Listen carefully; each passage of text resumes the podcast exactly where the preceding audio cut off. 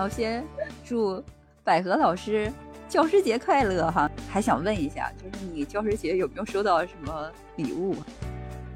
啊，不是，你你这就开始了吗？啊，要不呢？要不你还等什么？等着我给你，哎，等着我给你花吗？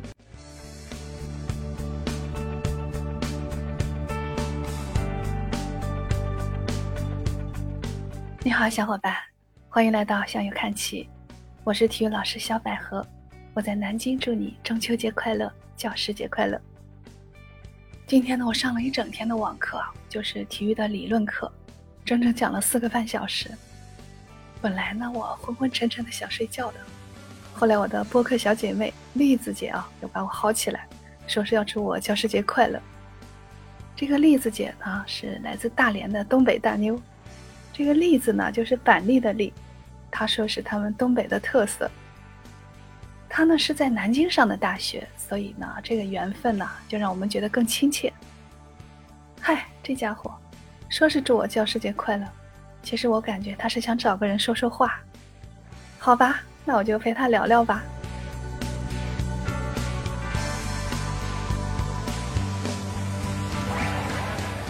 收到那个鲜花之类的什么？哎，不行，这个这次教师节在周末哈，如果提前的话，我不知道有没有什么表示。我先告诉你吧，我根本就没有机会见到我的学生。现在我们在上网课。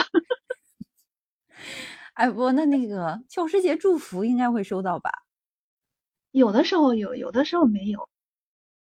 如果说能收到，对我来说是一个惊喜；如果说收不到，我觉得是一个非常平常的事情。因为这么多年来，我们已经很习惯了，就是体育老师的地位啊没那么高，但我们很习惯，无所谓的。嗯，是地位没那么高，但是。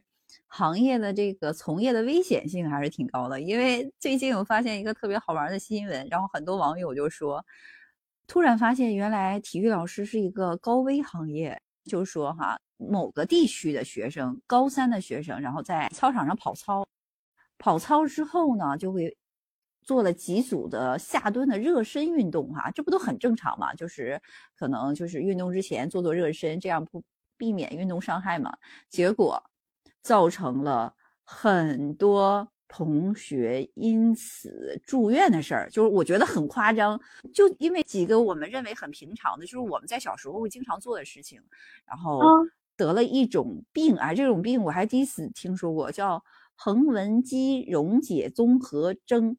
然后最可怕的是这个症状，说能够出现急性肾功能衰竭。我的妈呀！我就觉得这个。体育课是不是应该取消了？我们东北地区哈，在小学、初中的时候，课间操的时候，冬天我们最主要做的就是两节课中间体育项目，就是围着操场跑圈儿，就不停的跑，不停跑，基本上能跑个半个小时左右。那你说按照这个运动量的话，你说我们是不是早就那个就各种症状？他这一次的事件引起的是。不是一个同学，两个同学，是好几个同学都住院了。然后为此呢，校方还直接发布了一个通报，然后向就是他们的家长、同学表示深深的歉意，深感愧疚，让同学们遭此这样的一个病痛的折磨。我说，为什么是我们那时候就是体能太好了，还是现在的孩子体能太差，或者是说可能？某种下蹲运动对于现在的孩子来说，可能强度太大了。你怎么把什么都给说全了呢？你让我说啥好？我我现在的能力就是让老师无话可讲。就是你刚才说的，我们这个职业有风险啊，确实是这样的。那你说这个新闻里面，如果我是那个体育老师，我就倒了霉了。嗯，就是起码。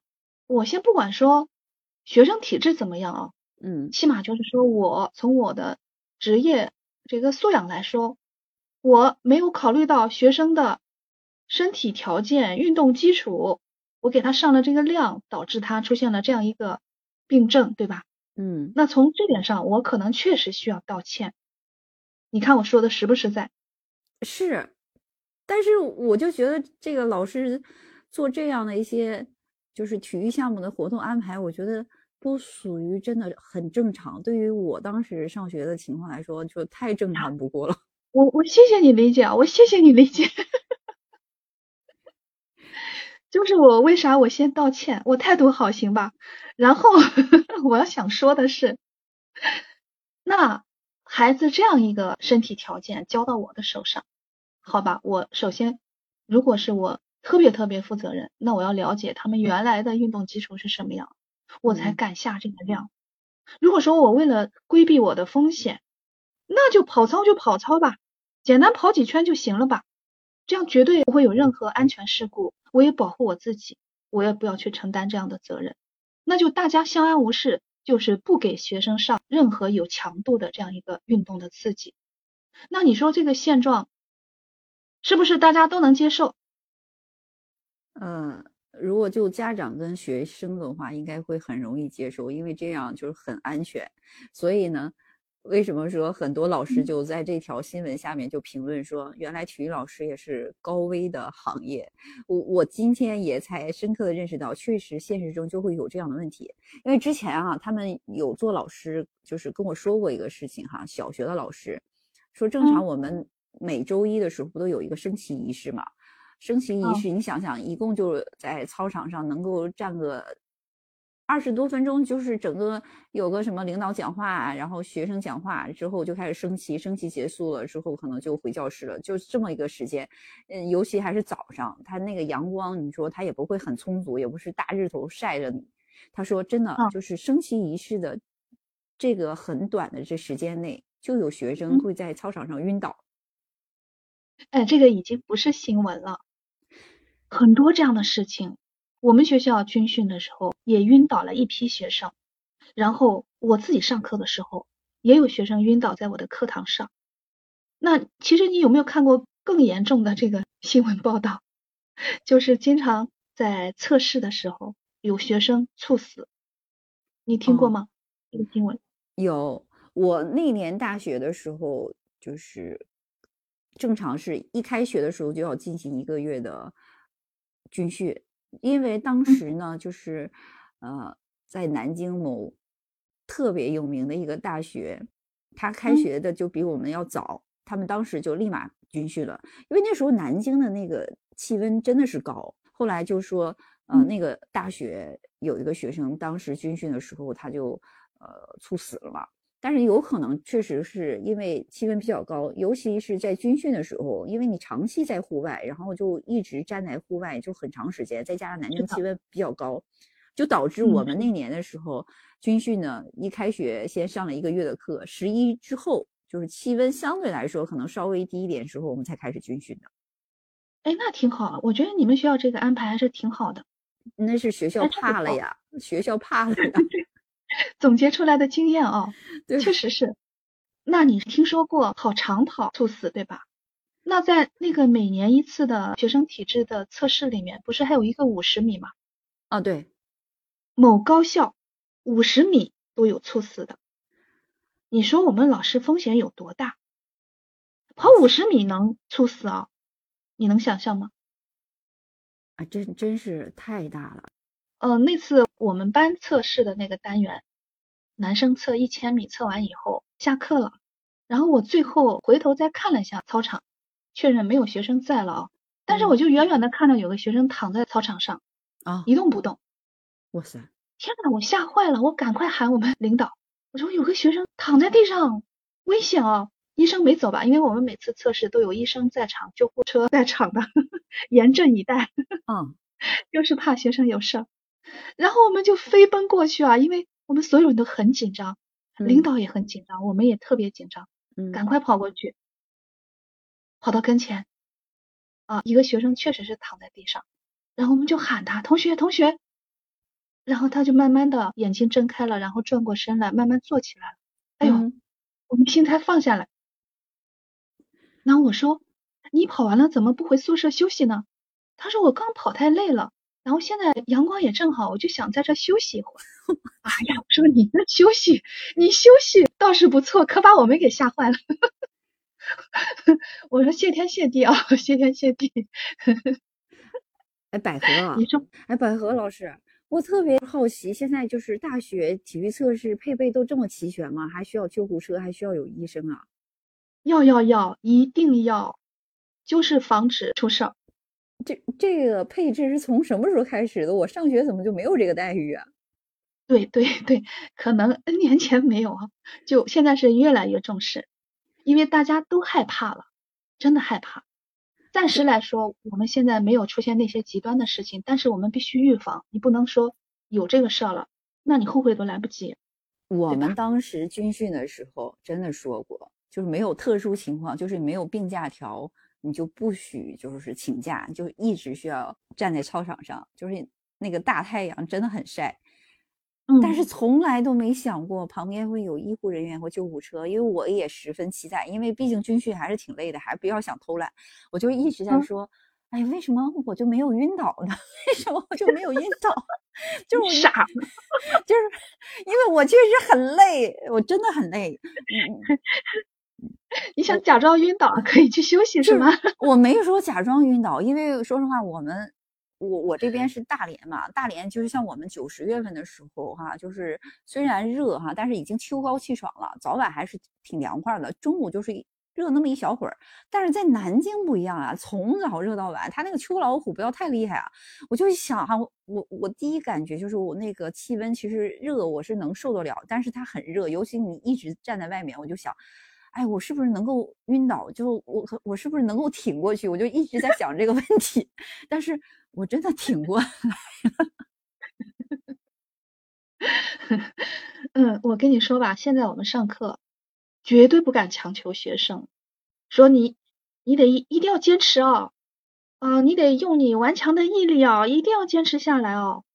现在我们不能说这样的话，因为他万一就是没挺过去呢，他可能 他的心是想靠毅力挺过去，可是如果他的身体不答应呢，那就出事了呀。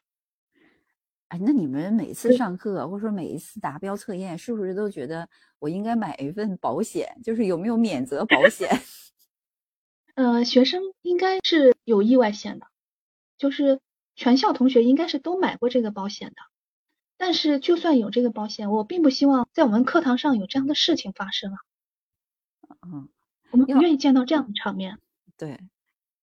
那包括我们就算不要说有那些极端的例子吧。特别是跑长跑，跑完以后学生跌跌撞撞的、踉踉跄跄的冲过终点，他是坚持下来了，但是他是特别痛苦的坚持下来的。嗯，那过来以后，晕的、吐的、倒在地上的那个场面，要我说起来，我会特别心痛的，就特别惨烈嘛那个状态。那可能例子你会说，你小的时候体育课不是这样的状态，对不对？所有同学都喜欢在操场跑啊、跳啊、疯玩啊，对吧？嗯，没有人会出现这样一个状况。那现在这个课呢，我们体育老师上的是越来越担心，越来越害怕。嗯，所以我们还是要必须考虑到学生的实际情况。他没有那个基础，我就不敢给他提过高的要求。那所以每个同学上课之前，我都需要了解他今天来上课是怎么样一个状况。你今天有没有不舒服？我都希望他能提前告知我。我就可以给他区别对待，嗯，我不能给所有同学布置同样的任务，那就有可能会不适合他。那你说今天你看的新闻里面可能就这样的情况，那统一的运动量下来，有的人可以承受，有的人他就不能承受，嗯，对吧？所以还是要区别对待，嗯，那我就必须要了解他原本的状况是怎么样的，他的原来的体育的基础是怎么样的。我才敢给他提相应的要求。嗯，在这个评论区留言就说：现在的孩子的身体就这样毁了吗？就是就是跑个操，然后都能肌溶解啊？你说这样的话，你说老师还怎么去上课？说这样的话，这个责任到底谁来承担？就是人家反思，你说这是老师的责任吗？其实还不算说体育运动哈，就是日常的一个体育锻炼来说，我觉得都不止这个强度。结果。就发生了这种症状，因为这个症状让他说起来真的让人胆战心惊的，是因为他说可能导致急性的肾功能衰竭。对，你说我们那时候是不是皮糙肉厚，就是没有，就是也不就不会出现这样的问题，还是说有可能有人出现了，我们也不知道？嗯，对，有可能。我们小的时候，大人养我们也比较的 散养啊，比较粗放一些，然后我们也皮实一些，可能。那现在小孩真的不行，他从小没有经受过这样的锤炼，那这点刺激他可能真的是承受不了。嗯，你这还是在运动当中出的事情，那有的小孩过来，比如我上课还在点名呢，我啥也没干，就有同学晕倒了，你说我有多害怕？我天，那说明这个学生真的就是本身就很虚弱。对，后来我一问，我一问什么状况？嗯，他没吃早饭。哦，而且他最近就是在节食。嗯，可不晕倒了。哦，那还有的男生。就是一个普通的准备活动，嗯，简单的做一做啊，伸展运动啊，扩胸运动啊，没干嘛呢，那个大汗淋漓啊，脸色就发紫，哇，我也害怕，我说怎么了？怎么了？嗯，好了，让他回忆回忆，你最近生病了吗？没有，那有什么不对劲的吗？后来我想起来问一句，你最近熬夜的吧？我，点点头，哦。这个也是我们多年总结经验啊，嗯，就是他生活方式不健康，很多小孩经常就是熬夜的，嗯，那所以为什么我的课，或者说我们学校，或者说我们所有的体育课吧，如果开学第一堂课，首先应该是安全教育，嗯，要注意运动的安全，我们在安全的基础上才能来进行一个正常的锻炼，嗯，太吓人了。就上个体育课，就是老师事故频发，就是老师的心脏也承受不起啊，就学校更承受不起。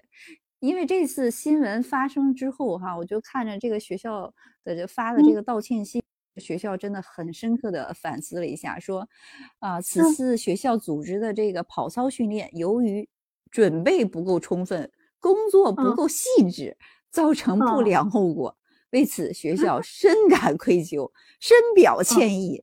并就学生后续学习等问题制定细化方案，所以这个体育课还是因人而异。我觉得学生可以打申请，想上就上，不能上就别上了。那我跟学生就是说嘛，你今天要是觉得不舒服，你就得告诉我，你不能隐瞒啊。或者你真的因为生病或者身体受伤等等，那你去看医生，医生可能会建议你不能参加剧烈运动，那你就不用来。因为你来了也上不好，嗯，因为如果你要锻炼要运动，必须在你身体条件允许的情况下，才能给你这个运动负荷的刺激。如果你条件都不允许，我再给你刺激，那就是伤害你。嗯，所以去锻炼它是两面性的。你身体条件好，给你适当的刺激，科学的锻炼，它是增强体质的。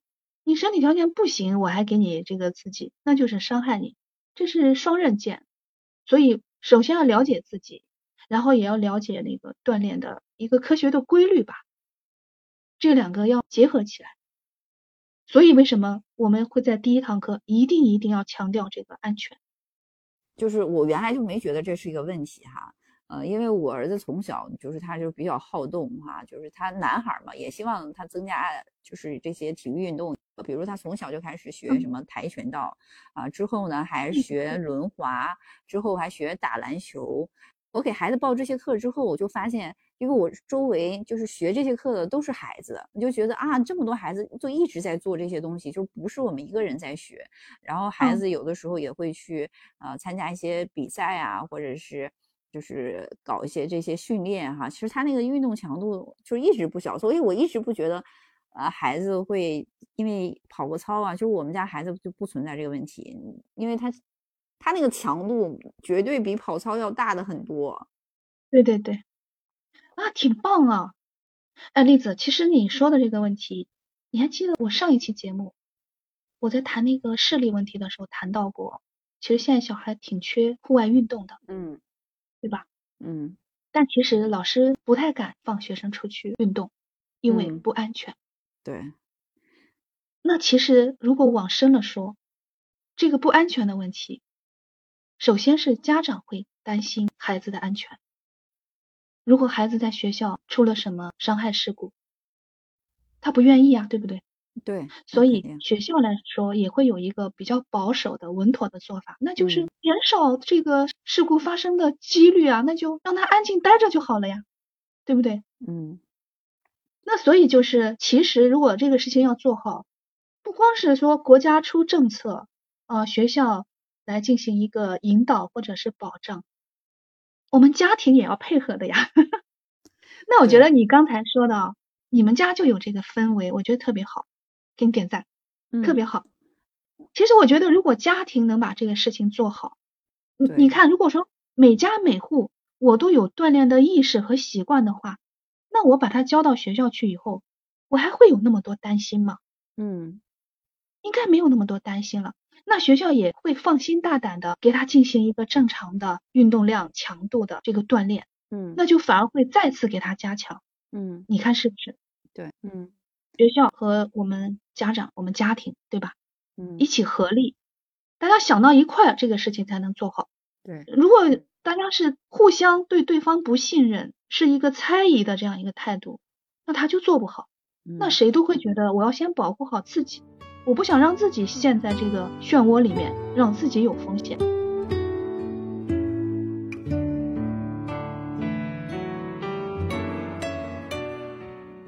啊，小伙伴，今天我们就先聊到这儿。